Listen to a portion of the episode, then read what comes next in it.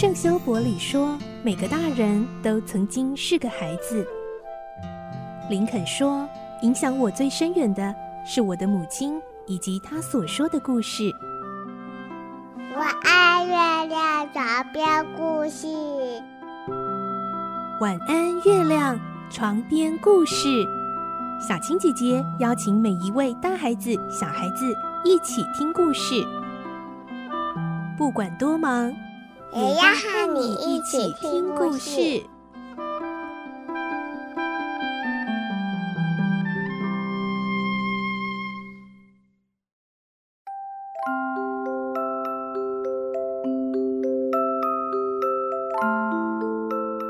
晚安，欢迎你和我们一起听故事。我是小青姐姐，我们继续来听《所罗门王的宝藏》的故事。今天是三十七集。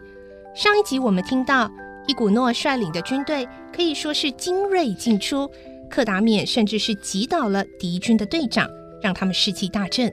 今天我们接着会听到兹瓦拉王的军队，接着呢不断的逼近、叫喊，惨烈的战争还是展开了。来听今天的故事，《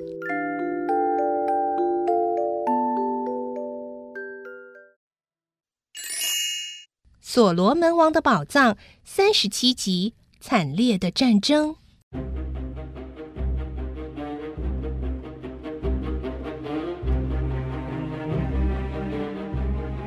过了一些时候，从山的右面传来了一阵喊叫的声音。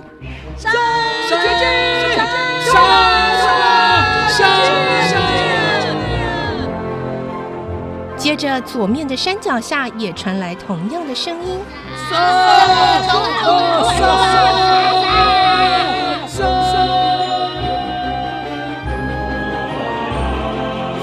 从正面退下去的部队和新来的队伍调换了位置，跑着步冲了过来。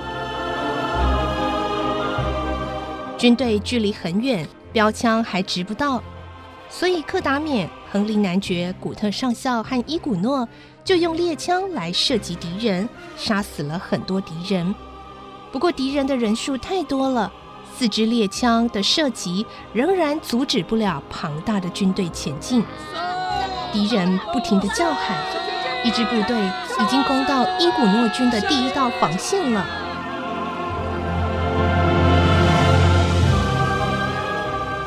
伊古诺的部队虽然比兹瓦拉的军队少，但是却占了地利之便，所以采取防御战术，计划先消耗敌人的兵力。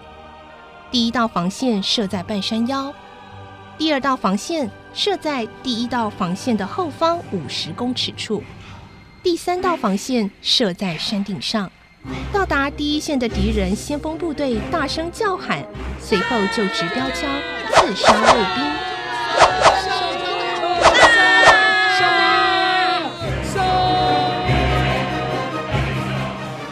防线上的卫兵也执标枪过去，双方标枪的枪尖在阳光的照射下，就像一大群蝗虫在那里飞来飞去。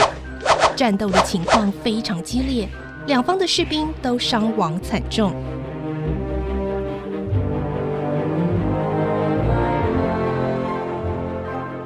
斯瓦拉部队的人数多，当然占了优势。第一道防线的卫兵。一步一步地被逼退到第二道防线去了。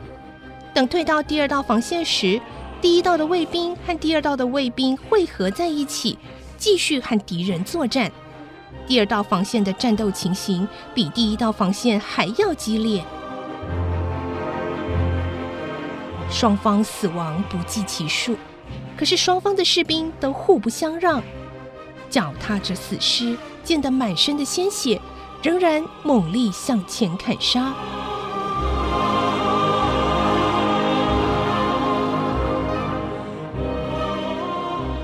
古瓜纳国的士兵的确是骁勇善战，他们好像不知道有死亡伤残，只知道一股脑的作战杀敌。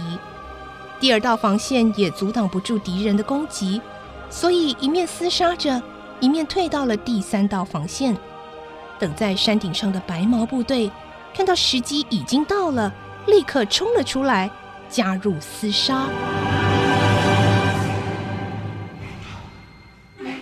敌人虽然人多势众，但是从山底下杀到山上来已经精疲力尽，而且伤亡也很多。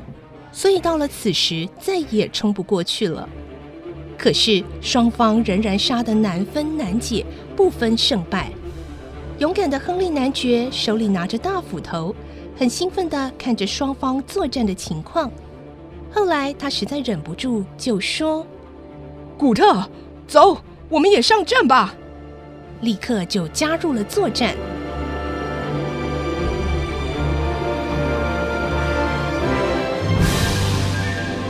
过了不久，守军就逐渐得到优势了。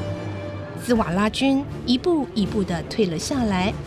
这时候来了一个传令兵，报告说：“报，呃，左方的敌人退却了。”伊古诺、克达缅和伊哈德这时才松了一口气。但是好景不长，右方的守军作战不利，已经被敌人逼退到司令部附近来了。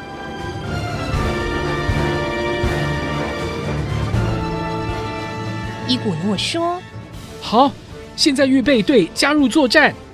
这次是由伊古诺自己领先，一路向右方杀了过去。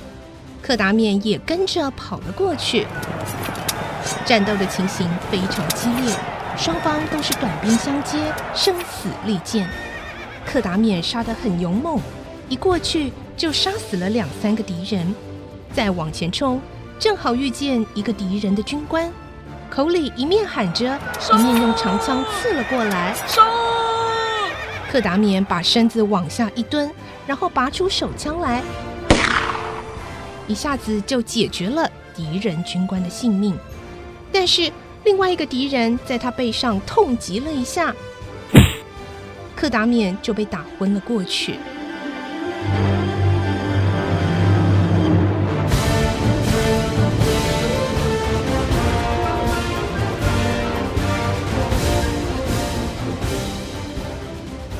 克达冕不知昏过去多久，等醒过来时，看见古特上校拿着一瓢水站在他的旁边。古特上校问：“怎么样，身体痛吗？”克达冕回答：“谢谢你，没有什么关系。”克达冕说着就起来了。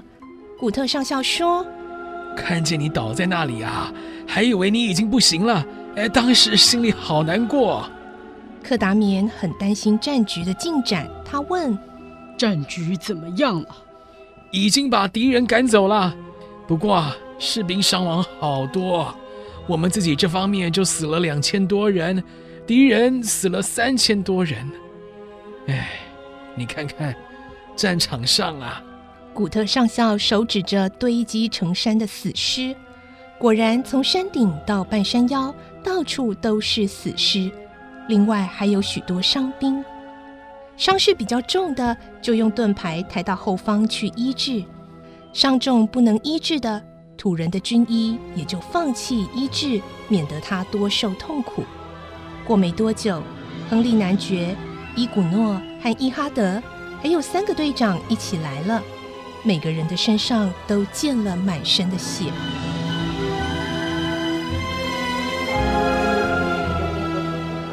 男爵看见克达冕就问：“啊，克达冕，啊，上校原来也在这里啊！现在情形很严重，我们虽然把敌人打退了，可是兹瓦拉这次调动全国的军队包围山冈，计划长期作战，要让我们发生粮荒啊！”克达冕回答：“啊，这可真是麻烦了。伊哈德说，山上的泉水不够喝了。”泉水真的快干了，到今天下午我们就要没水喝了。兹瓦拉现在想利用持久战来打击我们呐。伊哈德对现在的处境很是忧虑。